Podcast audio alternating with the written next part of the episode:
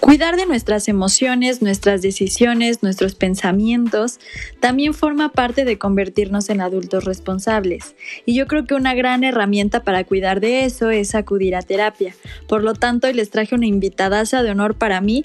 Ella es Elia García Ordóñez, psicoterapeuta, y el día de hoy vamos a platicar un poquito acerca de la terapia, de cómo es ir a terapia, de en qué momento podemos ir a terapia y de, bueno, obviamente mi experiencia con Elia en la terapia. Entonces, esto es Camino a la Edad Media y con esto se da por inaugurada la segunda temporada. Espero que les encante este episodio, es con todo cariño y amor para ustedes y ahí les voy. Amigos, lo prometido es deuda y tenemos a la invitada que les había dicho desde hace mucho tiempo. Ella es Elia, mi psicóloga. Y a ver, Elia, cuéntanos un poquito de ti, a qué te dedicas, qué haces. Claro que sí, con gusto Nadia y es un placer poder estar en el podcast. Por fin, después de no sé cuántos intentos, lo logramos. Sí, después de mucho tiempo y que si pasaba una cosa y después pasaba otra y que si el tiempo y que si el trabajo y que muchas cosas. Por fin lo logramos. Pues bueno, yo soy psicóloga clínica, tengo una especialidad en psicoterapia gestal, tengo una maestría en salud mental y bueno, básicamente me dedico a la terapia, a dar acompañamiento terapéutico o psicoterapéutico, que en mi caso sería lo más correcto, porque siempre hay como esta duda, ¿es terapia o psicoterapia? Entonces, los que somos psicólogos podemos decir que damos psicoterapia y hay terapeutas que no necesariamente son psicólogos de profesión, pero también dan acompañamiento y son terapeutas. Ah, y básicamente es así. Ok, perfecto. Qué bueno que lo aclaras porque sí hay como mucha diferencia, ¿no? Una es más profesional que la otra. Pues mira, yo siempre he pensado que para poder acompañar a un otro no es necesario, aunque sí me parece fundamental. Creo que tener la carrera te da herramientas, pero sí quiero dejar como muy en claro que eh, acompañar en un proceso terapéutico o psicoterapéutico no solo depende de terminar, por ejemplo, la carrera de psicología. Tienes que especializarte para poder dar terapia. Hay diferentes corrientes, pero tienes que tener una especialidad o una maestría que te, digamos, te certifique o te dé las herramientas para poder acompañar al otro. Sí, o sea, ok, no, entonces no, no cualquier psicóloga puede brindar ayuda, este, pues por decirlo así, de acompañamiento, como nos dices. Es que, mira, es, un tema complejo, ¿no? O sea, no es que no te den las herramientas, pero sí necesitas como esta especialidad. Es como ser, digamos, médico general y tomas la especialidad, ¿no? Tomas la especialidad de ginecología, eh, no sé, cardiología. Lo mismo sucede con los psicólogos, o sea, hay psicólogos clínicos, psicólogos organizacionales, psicólogos del deporte, pero tú, tú decides en qué te quieres especializar. Ay, qué padre, Elia. Oye, ¿y cómo fue que decidiste que querías dedicarte al acompañamiento y a dar terapia? Psicoterapia. Bueno, para mí fue un proceso mm, de, mm, por lo regular los psicólogos siempre contestamos como esto es lo que siempre quise hacer. La realidad es que yo hice mis prácticas profesionales en el ámbito laboral. Estuve en Volkswagen, en recursos humanos y me encantaba. Pero había algo que me faltaba, o sea, yo decía, mm, sí está muy padre y todo, pero sí me falta como esta parte de poder estar para el otro. Y entonces fue que decidí, pues justamente, hacer psicoterapia y especializarme. Y además, los que nos dedicamos a, dar procesos terapéuticos o acompañar a, a otro desde este lugar, siempre lo hacemos con esta necesidad, lo voy a decir así, de poder estar para el otro, para que el otro pueda sentirse escuchado, acompañado, no juzgado. Y eso es lo que más me enriquece. O sea, independientemente de que me gusta mucho lo que hago, lo que más me gusta de acompañar es poder estar para el otro sin juzgar. Padrísimo, y así fue como te conocí y me... Y la verdad es que yo estoy muy agradecida por haber caído en tus manos porque la verdad fue la mejor decisión y me ha llevado a tomar un muy buen camino, yo creo, y creo que tú también te diste cuenta porque mi avance fue muchísimo. Sí, yo, yo recuerdo a Nadia cuando llegó y a Nadia la que ahora escuchan y miran y ven. y bueno, sí, es otra. me pasa mucho, ¿no? Que veo como estos, estos cambios, pero también puedo ver, yo siempre digo que la psicoterapia, sobre todo la que yo hago, la que es este, psicoterapia humanista, psicoterapia gestal, te lleva a descubrir el ser de la persona, que pueda regresar al ser, o sea, no al, al tener, no al hacer. Exacto, es más como a, que tú puedas ser quien eres. Y eso me parece maravilloso. Sí, y cuéntanos un poquito así trata la terapia que tú llevas, la humanista y la Gestalt, para que tengan una idea de cómo es el enfoque que tú le das a la psicoterapia que brindas. Bueno, como te mencionaba hace ratito, hay muchas corrientes, ¿no? Está el psicoanálisis, este, la terapia psicocorporal, eh, la humanista en este caso que yo es la que hago, que es la psicoterapia gestal, también está la cognitivo-conductal. Bueno, hay un montón, ¿no? Yo siempre digo, todo, todo suma. No es como eh, la terapia humanista es mejor que la psicocorporal o mejor que la, este, el psicoanálisis. No, a mí me parece que todas, todas pueden acompañar. O sea, y también tiene mucho que ver con tu personalidad, porque siempre digo, si tú no haces un match con el terapeuta, y si no tienes como este match de confianza, no hay un vínculo, ¿sabes? De confianza, pues va a ser un poco difícil que te abras. Así es. Y lo mismo ocurre con estos, los tipos de terapia. O sea, hay terapias que yo digo, no, no puedo con ello. de verdad, no, no, no me siento como con esta libertad de poder expresarme. Pero hay otras que sí me vienen muy bien y yo en mi proceso personal, la psicoterapia humanista gestal me parece lindísima porque además es justo en la terapia humanista el paciente se vuelve en una relación paralela, o sea, no hay una jerarquía, todo lo contrario. Por eso me encanta la terapia humanista, porque estás frente a otro que es como tú y tú como él, y no, no hay una relación jerárquica de yo lo sé, tú no lo sabes, no, es todo lo contrario, es más, yo estoy aquí para escucharte y me pongo al servicio de lo que tú necesitas. Entonces, eso me parece súper, súper bonito.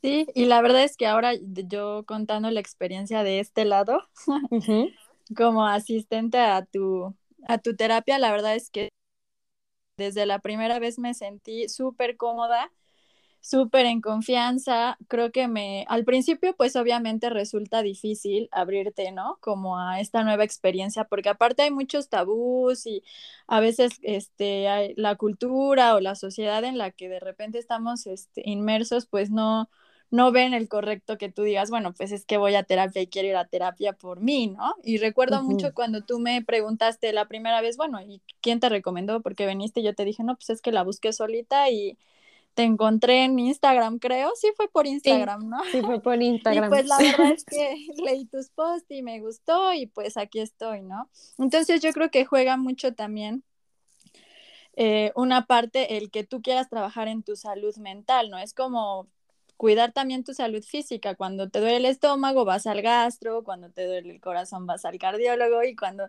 cuando algo no está bien con tu mente, con tus emociones, con tu ansiedad o, cualquier cosa que te esté incomodando en, por dentro, ¿no? Incluso este, espiritualmente, pues yo creo que la mejor herramienta y lo que mejor podemos hacer es buscar un profesional, porque pues también nuestra salud mental es, va paralela a lo físico totalmente, ¿eh? Y también creo que lo descubrimos en, ese, en ese camino tú y yo, ¿no? Siempre va muy de la mano.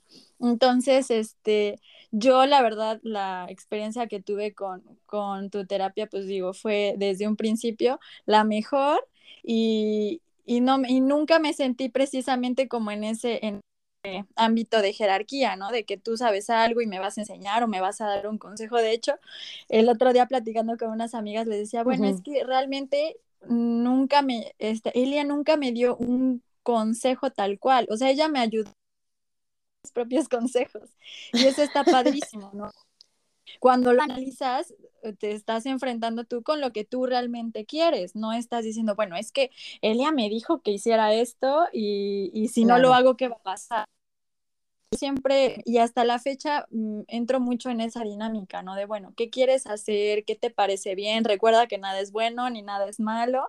Todo, todo va en consecuencia a tus emociones y a lo que tú quieras trabajar. Y esos ejercicios que íbamos haciendo poco a poco, pues hacen que vayas como que creando mecanismos, ¿no? Que ya después vas haciendo como más en automático y ya cuando algo te incomoda ya no ya no explotas o ya no te hundes o ya no como que poco a poco y tú solita vas dándote tus propios consejos y yo creo que eso es lo más padre lo juro porque no había podido como que controlar eso.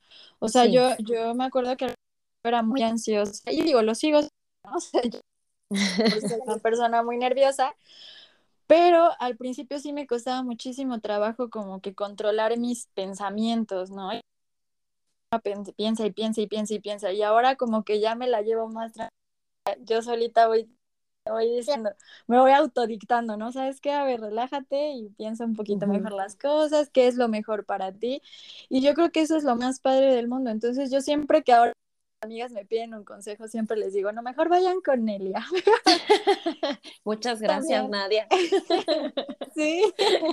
Así que a todos los que nos están escuchando, les voy a dejar aquí sus datos y pues probablemente estemos haciendo como un live, ¿qué te parece en Instagram? Eso estaría padrísimo. Para poner tus redes sociales y, y que así mucha gente pues nos pueda contactar y se pueda acercar si tienen como alguna duda, ¿no? Claro. Y bueno, ahorita que te escuchaba mencionar justamente esto de, los consejos, fíjate que sí me ha pasado quien me dice en terapia, ¿no? Oye, dame un consejo y la respuesta que yo siempre doy cuando me, me dicen, ¿tú qué harías? O, a ver, platícame tú cómo lo llevarías, es como de, si yo te doy un consejo, si yo te digo qué es lo que haría yo, pues en automático dejo de confiar en lo que tú necesitas, porque lo que yo necesito en dado caso, ¿no? En alguna situación en particular, pues va a ser lo que yo necesite, pero aquí lo que importa es saber qué necesitas tú, cómo te sientes tú.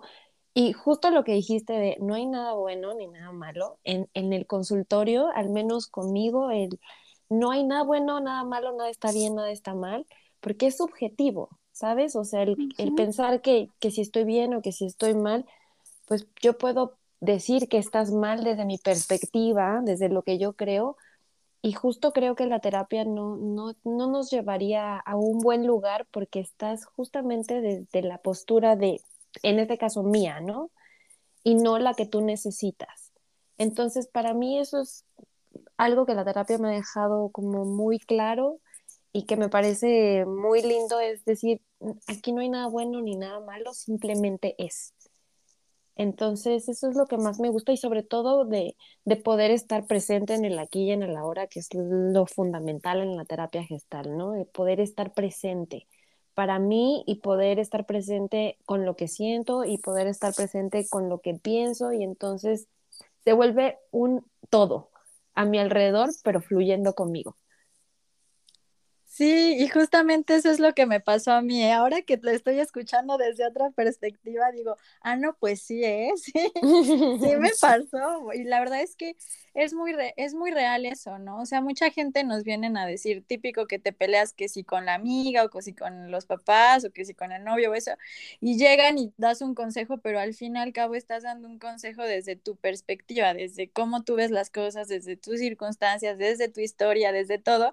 Y realmente, pues, quien tiene que decidir es la persona que está viviendo esa situación. Y claro, pues no es un proceso fácil porque todas las relaciones, como tú me has explicado, todas las, relaciones tienen su complejidad, sus pros, sus contras, y entonces yo creo que el pedir un consejo externo es como ya exteriorizar lo que tú sientes, ¿no? Entonces yo creo que eh, ahí juega mucho el, el, asistir a terapia y entender que la decisión correcta va a ser la que tú tomes, ¿no?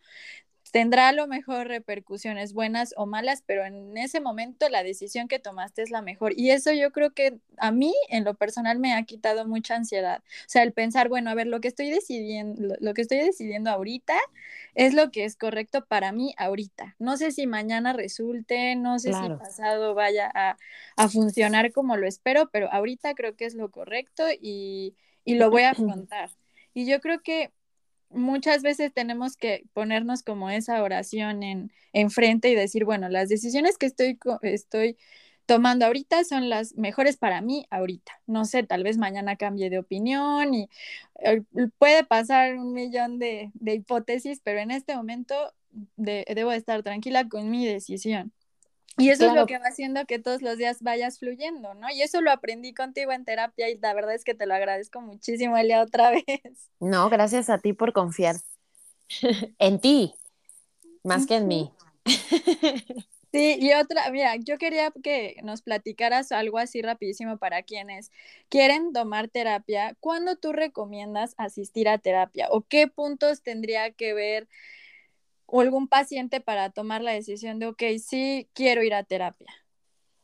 Yo creo que la parte principal y fundamental es que tú lo decidas y no, y no es que te mande alguien, ¿no? Porque pasa mucho que me llegan, pues justamente parejas, ¿no? Y vengo a terapia porque mi esposa quiere que venga. O vengo a terapia porque mi novio me dijo que yo necesito terapia. Y entonces estás a, merced de lo que el otro necesita o de lo que el otro cree que tú necesitas. Pero para mí me parece que es fundamental cuando tú dices, quiero tomar terapia, o sea, yo, yo siento que algo, no, con, con esto no estoy pudiendo o algo me está pasando, yo quiero ir a terapia. A mí me parece que ese es el primer paso fundamental.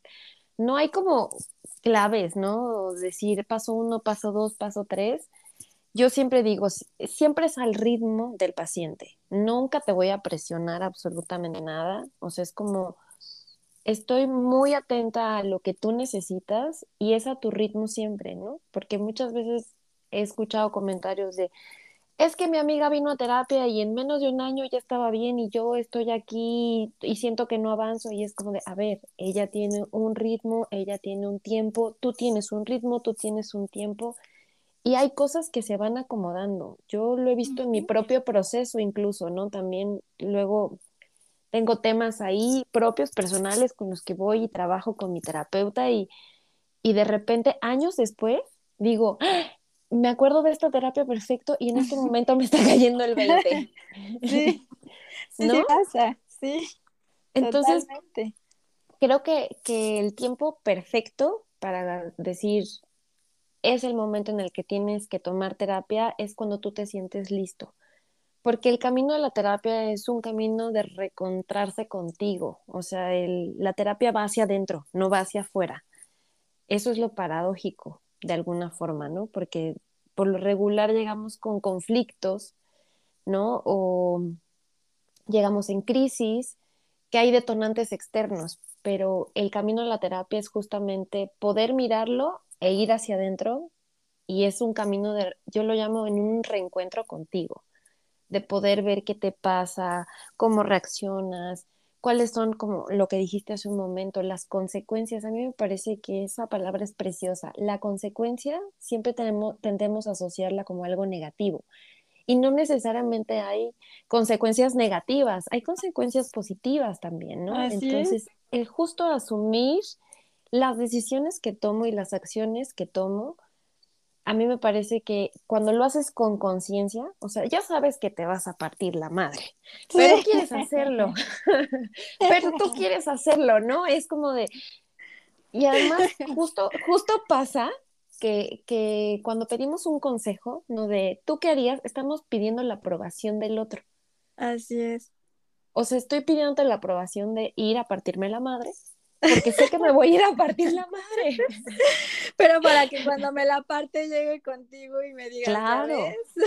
Pero ya, ves? ya tenía tu aprobación, yo te dije y me dijiste que lo hiciera o que no lo hiciera. Sí, eso me parece muy irresponsable porque es como, pues le estás echando la culpa al otro, ¿no? Estás este, diciéndole, lo hice porque tú me dijiste y no, más bien es que no estás asumiendo la consecuencia de algo que tú elegiste hacer y que tú decidiste hacer. Entonces, cuando uno lo hace con plena conciencia, así sea algo que puede lastimarte, ya te dejas de quejar.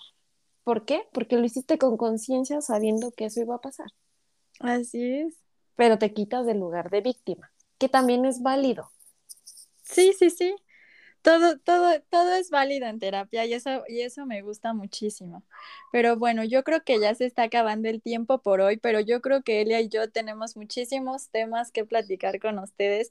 Y Elia, yo te hago la invitación de que no sea la primera vez que estés con nosotros y que nos llenes de muchos buenos momentos y ratitos y sobre todo experiencias y, temas que realmente son muy trascendentes para la comunidad de los, del, camino a la edad media y de los 30 y de, esta, y de este proceso que estamos viviendo, ¿no? De, de ya dejar de ser unos niños o, o, adolescentes y pues estar convirtiéndonos en adultos y pues todo lo que conlleva, porque yo creo que emocionalmente muchas personas no estamos listas para afrontar este tipo de, realidades, ¿no? De realidades ya de personas adultas, de independientes, de, y no solamente económicamente, sino emocionalmente, ¿no? Dejar de responsabilizar a los demás por nosotros mismos, porque realmente ya tenemos que asumirnos como lo que somos, humanos y adultos, y adultos responsables.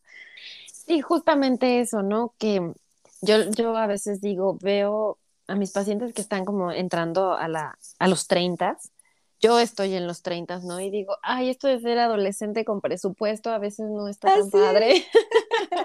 sí, porque de verdad te vuelves un adolescente con presupuesto, porque ya no tienes que pedir permiso, ya eres independiente económicamente, ya no, ya no hay como esto que te pasaba en la adolescencia.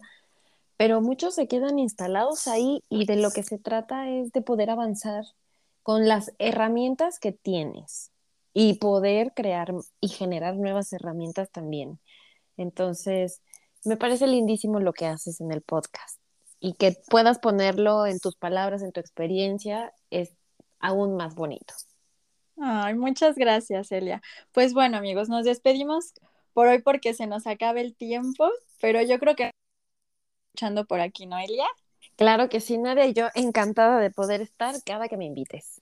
Ok, entonces nos estamos viendo. Les mando un abrazote a todos y espero que les haya encantado el episodio de hoy.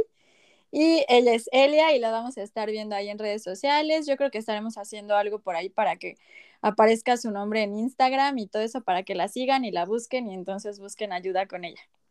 Muchísimas gracias, Nadia. Gracias por la invitación y sí, con todo gusto hacemos un live y todo lo que digas lo hacemos, ¿por qué no? Ok, bueno, pues muchas gracias, Elia, y hasta la próxima. Nos vemos, un abrazo, Nadia.